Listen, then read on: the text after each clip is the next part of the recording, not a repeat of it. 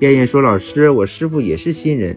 经理也很忙，感觉自己就像茫茫大海的渺小扁舟，没有人带，也不能埋怨自己，也很想能做好保险。嗯，那就多听我的节目呀，我的喜马拉雅很多内容呢都适合新人去学习，无论是意义公用啊专业的知识，还是我们做保险的技巧，都可以通过老师这边学习到。”保险这份职业呢，它是一个开放的学习平台，任何优秀的老师都能够辅导你，都能够帮助你。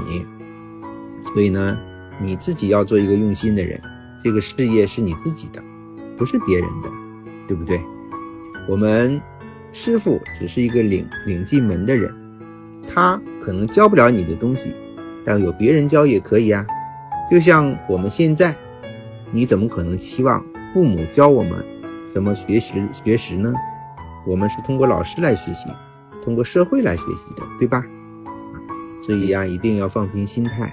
不要坐等靠要你的师傅和经理，要自己呢主动积极去学习，去寻找方法。如果他们能够给你，那就是更好；如果他们不能给你，你也要主动的、自动自发的去进行学习。